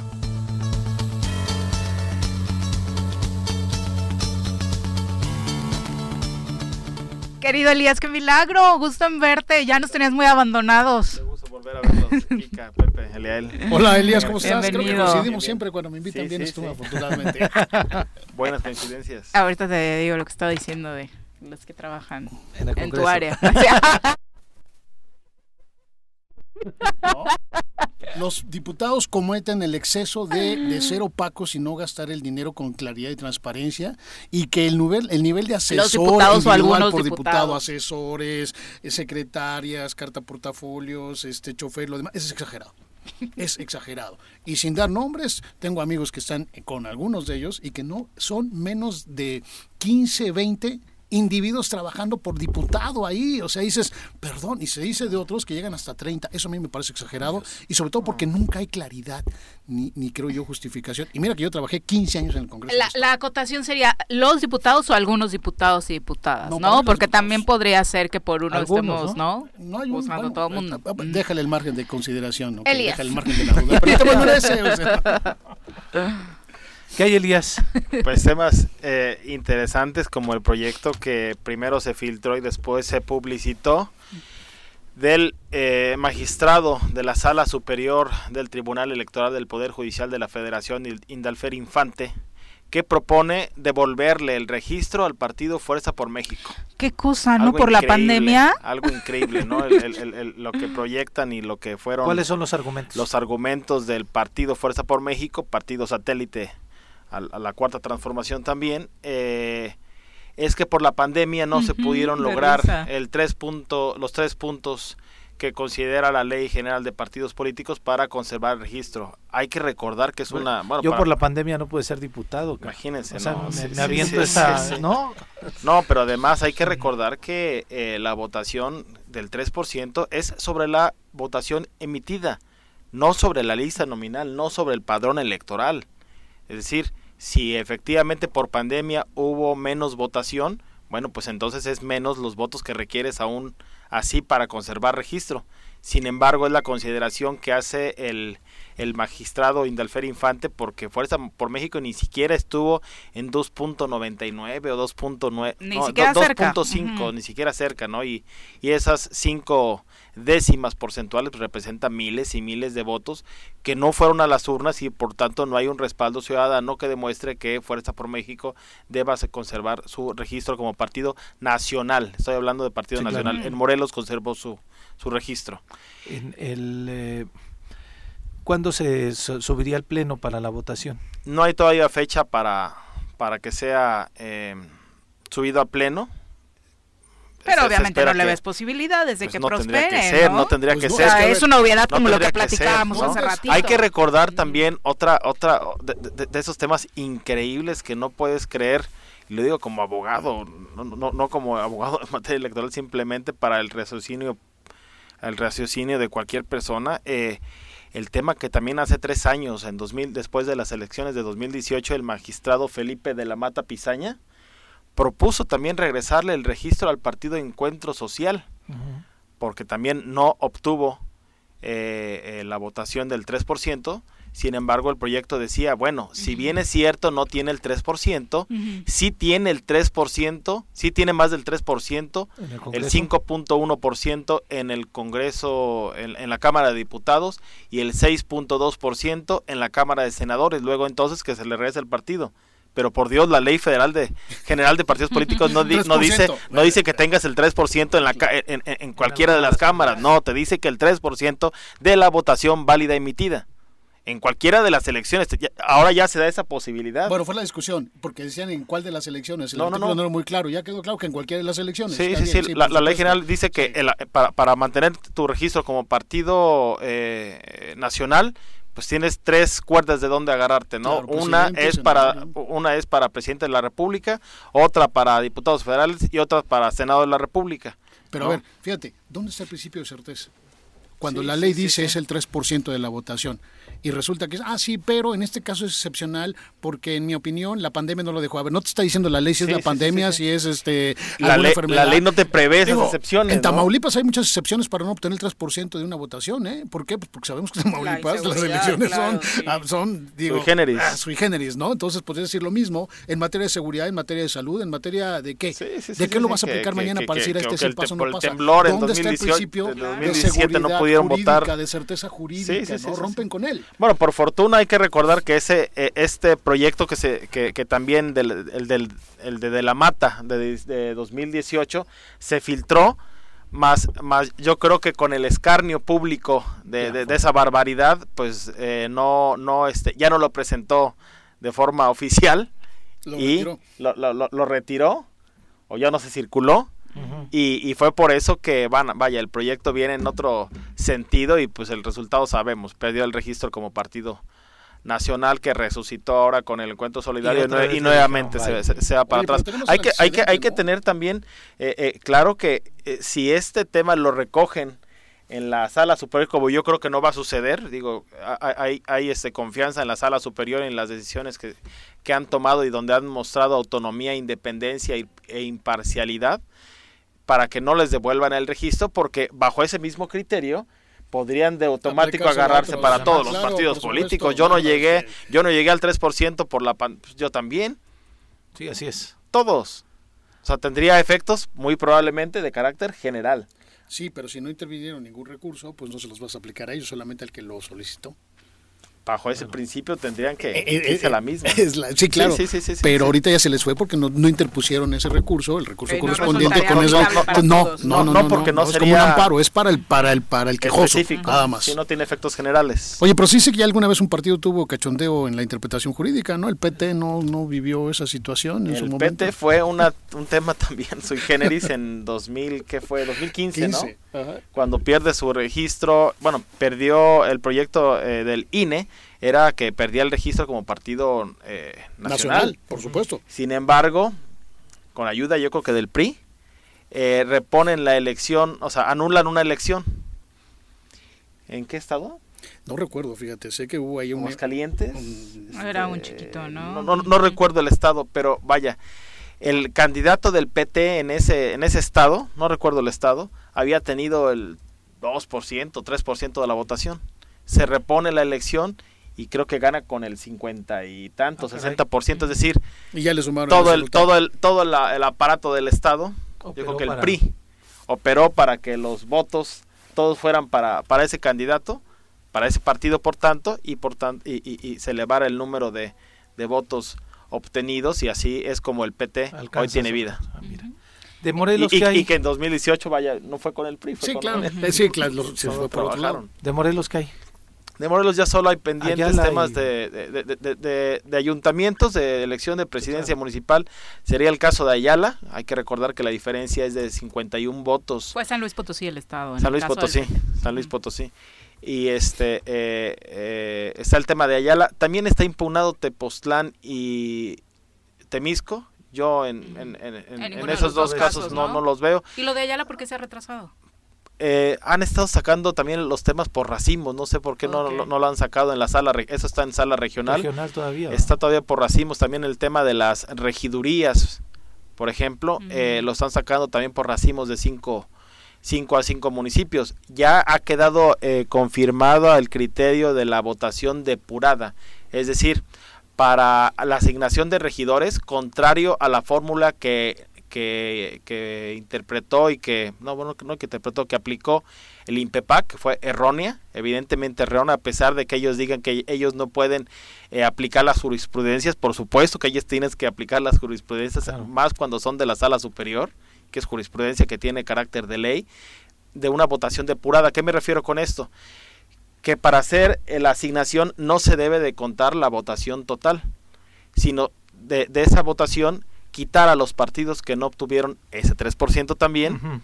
Y entonces de esa nueva de esa nueva eh, de esa nueva sumatoria a, eh, empezar con la asignación de las regidurías. Eh, y ya que ha quedado también superado que para la asignación de regidurías a pesar de eso hay quien lo impugnó para la asignación de regidurías no se contempla el presidente y el síndico esos van por separado Perfecto. Oye, ¿qué Pues, opinas de lo que presentó de Cuentas? ¿Hay sospecha de desvío de recursos o no hay sospecha de desvío de recursos? ¿No escuchaste lo que comentó? Lo de renovación política morelense. renovación política y- morelense. No, él básicamente señala que este durante el, el periodo de la este, campaña este, de los partidos políticos, una empresa, ¿no? aquí tenemos el dato, te, te lo doy, Sinova. eh, el gobierno del estado contrató mm, una cantidad considerable de dinero a esta empresa, que resulta que los dueños de la empresa y los fundadores de la empresa son los que formaron Ah, o intentaron eh, eh, formar el partido. es la empresa de seguridad privada del señor Mercado no Así es, y bueno, Bueno, Mercado es una atrás. empresa de publicidad. Esta es de publicidad, le hicieron Ah, de publicidad. Bueno, es que hay otra de 5.7 seguridad privada. Ah, sí. Mira. Por todos lados. Roberto. Qué raro, qué raro. bueno, materia, por supuesto, por supuesto. para eh, realizar una denuncia. Elías, muchas gracias No, gracias a por acompañarnos. Ya no nos abandones. Son las 8.42, regresamos.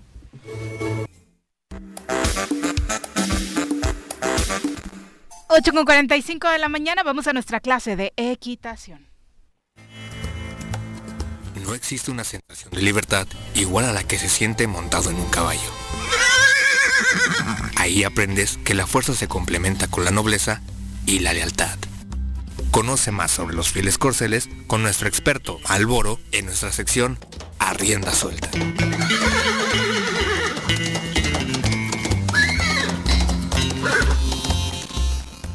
Querido Malboro, ¿cómo te va? Buenos días. Buenos días amigos, aquí estamos otra vez con ustedes, muy agradecido por el espacio que me otorgan y pues muchas gracias. Hola, Valvoro, ¿cómo estás? Vi que llegabas con semoviente o fue mi imaginación. Ah, no, venía, pues. Ah, sí, se metió solo al garaje. Sí, pues. Ay, no, llegó muy bien acompañado el Ah, Malboro, sí, ¿no? casi, casi de la Lo mano. hasta errado, pues, ¿no? Un poquito. Te digo que si lo sabe Dios, que lo sepa el mundo. ¿no? Eso. Hablamos de un personaje de origen vasco que usted seguramente ubica y que, bueno, se le relaciona por ahí con Malboro, no sé junto por qué, pero bueno, vamos a tu tema, Malboro. Bueno, pues buenos días amigos, aquí estamos otra vez con ustedes y pues queremos hablar de un tema que es muy importante para mí y, y, este es la cuestión de las cabalgatas cuando llevamos caballos enteros. Este, algunas veces hemos visto en videos, algunos de los que nos gusta ver videos de caballos, cuando lleva un, un- una persona lleva un caballo entero, a veces propicia problemas muy fuertes, porque a veces ese caballo si encuentra una yegua en calor, pues la va a querer montar. Y, y hay muchos casos donde han provocado accidentes y, y cosas mucho, muy desagradables. Por eso es muy importante tener en cuenta que un caballo entero requiere mucha responsabilidad y sobre todo mucho conocimiento en montar. Ajá. Entonces no es un caballo entero no es para andar este vamos a decir para una cabalgata para para pasear muy muy a gusto y muy tranquilamente. Pero rápidamente, tengas- ¿a qué le llamas un caballo entero? Porque, Ah, se- sí, porque sí. pues alguien va a una cabalgata Claro. y lleva el caballo, ¿no? Un caballo entero este, se denomina un caballo garañón, un caballo que no ha sido castrado, un caballo que regularmente se deja para la reproducción. Y pues bueno, entonces este, para que un caballo se deje para la reproducción debe de, de- de requerir de tener ciertos requisitos en cuanto a su raza, su genotipo. En general, un caballo entero se deja entero precisamente para la reproducción. Si nosotros vamos a dejar un caballo entero para paseo, pues ya no está funcionando bien, ¿verdad? Si yo quiero un caballo para pasear, que sea un caballo castrado, un caballo para, para disfrutar de, del momento de montar, de montar, de, ir a acompañar a otros amigos en, una cabalgata. Es muy peligroso llevar caballos enteros a, a, las cabalgatas, amigos. Hay que tener mucha precaución, mucho cuidado. Me ha tocado. ¿Sí has visto Me ha algo tocado, así? sí, claro, donde los caballos se desbocan al, al ¿qué? percibir la, las olor yeguas, de ¿no? la yegua cuando anda en el calor. olor de la yegua exactamente y eh, digo no no tú sabes lo, lo, lo hemos comentado acá no soy tan no sé montar no, no, al conozco montado pero he participado en dos en dos cabalgatas en donde híjole sí he visto de pronto como algunos caballos se desbocan que eh, van sobre la yegua, entonces se te meten, este, Sí, pues, no te generan un caos, ¿no? O sea, el instinto animal, vaya, Sí. este gana y evidentemente si no tienes la pericia para poder Manejarlo, domar a- al caballo, controlar. desde luego también ver el, a quien lleva las yeguas, se puede armar un caos bastante Terrible. peligroso, ¿no? Pero yo entiendo Este, que, que va a esas cabalgatas debería de saberlo, como tú lo estás diciendo, ¿no? Precisamente. Regularmente, mira, sí hay caballos que se pueden prestar a una cabalgata. No, no vamos a generalizar que todos los caballos no puedan. Hay caballos que respetan muy bien el freno. Entonces, como digo, hay factores, entre ellos un caballo bien arrendado adecuadamente y un jinete adecuado Claro. que sepa controlarlo. Eso va a ser eh, un factor favorable para que puedas cabalgar con tu caballo en una cabalgata. Pero bueno, a ver, si, si no eres un buen jinete y traes un caballo entero, aguas, eh, cuidado. Hay que tener mucha precaución.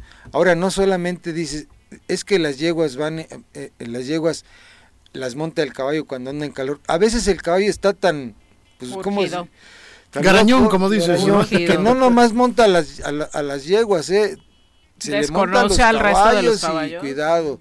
Digo, este, pues está, se le, se le borra la cinta del cerebro al caballo y entonces de alguna manera, pues él no va a respetar si es llegó a caballo, si está calo- en calor o no lo está. Y entonces es mucho, muy peligroso, de verdad hay que tener mucha precaución en las cabalgatas. Hay, hay un video que voy a traer la otra semana donde lo Porque se vamos le a- a, borró. demostrar. Sí, se me borró. No, pero ¿por- ¿por Grabó qué, mal. por qué hay gente que lleva caballos enteros al- al- a las cabalgatas? Es, es decir, es desconocimiento, es porque pre- creen que no hay riesgo alguno. Este, ¿De qué va, Maluro? Falta de responsabilidad, de verdad, yo no lo veo de otra manera. Si yo soy un buen jinete, estoy de acuerdo que puedo llevar y que conozco el caballo. Ah, que es sí, tu caballo, además, que, el sea, caballo te conoce y te sí, respeta. y que yo conozco cómo va a reaccionar. Voy a, yo ya tengo el conocimiento de cómo controlarlo. Sé qué hacerlo, ya le conozco la rienda, qué tanto presionar, qué tanto no. Pero si tú dices, préstame un caballo y te prestan un caballo entero Claro, y no eres buen jinete, sí. aguas. Eso es muy común. De verdad, tengan mucho cuidado porque sí se han visto problemas muy terribles y dramáticos en esas situaciones.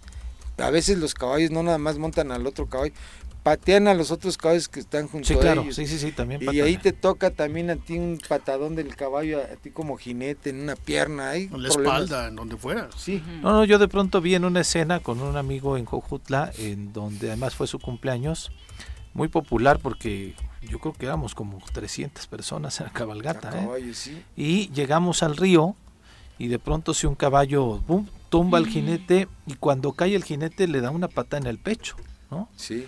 Este se levantó por la adrenalina o lo que sea, pero a mí me esa imagen, de hecho tengo el video ahí en mi cuenta de Instagram de cómo se dio la situación. Yo estaba tranquilo grabando ahí, montando una yeguita muy, muy, muy este mansita, muy tranquila.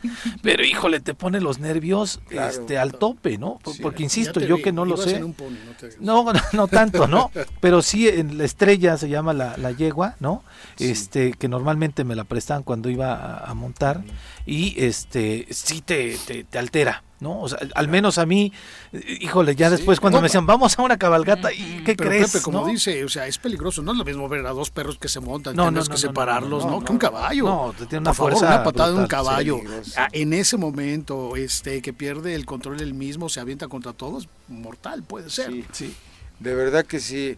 Es, es- tuviste una patada de un caballo en el pecho. Sí, Pudo haber sido en la cara, Sí, claro. en los genitales, en el estómago. A veces te quiebra, un caballo te mata. Es, es, es muy poderosa la patada de un caballo.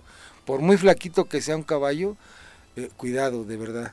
Y eso te expones de pronto cuando tú asistes solo a una, a una cabalgata y no sabes la responsabilidad o irresponsabilidad, como bien dices Malboro, de los demás jinetes, ¿no? De llevar caballos que no están este, específicamente para, para eso. Yo pensé, yo no lo sabía, ¿no? Yo pensé que cualquier caballo lo puedes llevar a una cabalgata sin ningún problema, pero la recomendación es que no sean caballos enteros. Puedes llevar el que quieras, pero sobre todo debes de tener la precaución, sobre todo los niños pequeños que van, señoritas, que, que van en sus caballos, a veces, sí, regularmente quien va en una, una señorita, un, niño va en un caballo muy tranquilo, pero entonces siempre hay que tener la precaución con los caballos enteros, porque es evidente, cuando vas en una cabalgata, ¿qué caballo? A veces hay caballos que van garañoneando, se dice, van alterados, estresados, como queriendo este, imponer su, su, que están enteros pues con los demás caballos y entonces ahí hay que retirarse un poco de estos de, de, estos caballos como precaución. ¿Que lo manifiestan de qué forma? ¿Que van brincando o van relinchando? ¿Cómo, cómo es la forma? Relinchando y, y, a veces este pues de alguna manera movimientos muy bruscos. Eh, lo que es, ¿cómo explicarlo? Eh, el caballo hace un, como un, en cierta manera un ritual de movimientos muy, como muy, de hecho se ve bonito, ¿no? Pero van manoteando, tratando de re, relinchando, movimientos bruscos que evidentemente no son muy normales de un caballo que no está castrado. Y son las señales de que anda ganoso, entonces. Anda ganoso, quitado, ¿no? Quiere, eh, eh, eh, pues sí, es, quiere, ahora sí que tirar la onda a las yeguas, ¿no? Es el cortejo. Entonces Sí. la palabra garañón viene de ahí, ¿o qué? Garañón, caballo entero, sí. Y entonces a las fiestas no hay que llevar amigos garañones tampoco. Aguas también. Porque también se les nota así, a leguas. sí. No les. Ahora en las posadas hay que tener cuidado con los amigos enteros, Aguas ¿no? con los Cada amigo garañones, entero que dice, sí. ya bájale. sí. Mi querido Malboro, ¿dónde te encuentra nuestro público para que los asesores en estos temas también? Pues sí, claro, ahí estamos en el triple siete quince cincuenta y uno cero sesenta y dos en el rancho de la Media Luna. Y ahí estamos siempre a sus órdenes con todo gusto. Y pues mañana no se nos olvide ir a la Plaza Ganadera, por favor. ¿A qué hora llegamos? A las 10 está excelente. ¿Y el punto de reunión exacto es? Es ahí en, en, en- en el Toril de Tres Marías. Es donde está el puente, ¿no? Casi. Donde está el puente de- de- del kilómetro 50 ahí rumbo a la, a la Ciudad de México. De Tres Marías a medios, medio kilómetro rumbo a la Ciudad de México, ahí está el Toril y ahí es, la- las lonas se miran.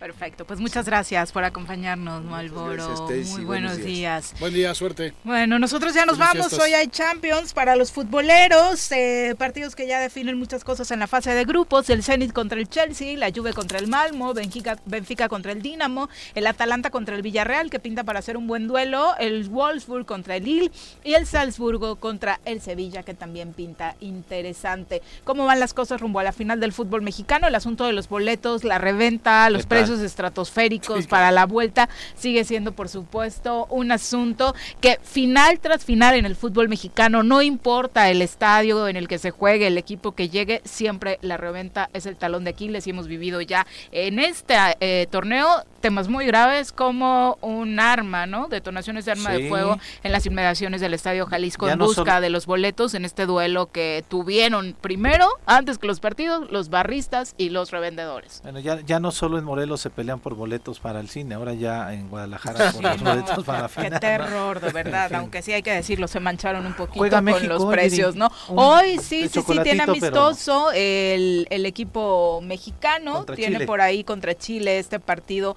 amistoso para que usted, bueno, si también quiere apoyar al Tri en 8:45. este, en este partido, pues lo haga. Tiene muchas caras nuevas, la verdad es que como muchos dicen, la juventud, lo que se viene, el futuro de la selección ya listo. Ay, por cierto, mucha precaución a los que están formados para la vacuna, justo estábamos viendo escenas de las largas La filas, fila, ¿eh? ya por supuesto llegando hasta la autopista para quienes están formados en la delegación de bienestar, así que tomen las precauciones, obviamente se esperaban largas filas, pero creo que si guardamos el orden podemos salir eh, beneficiados todos. Mi querido Leal, muy buenos días. Viri, Pepe, un saludarlos. ¿Por qué nos estamos viendo? Pepe, muy buenos Gracias, días. Viri, Mañana en punto de las 7 los esperamos por acá en el Choro Matutino. El choro matutino. Por lo pronto, el choro matutino. A bailar a gozar, el choro matutino.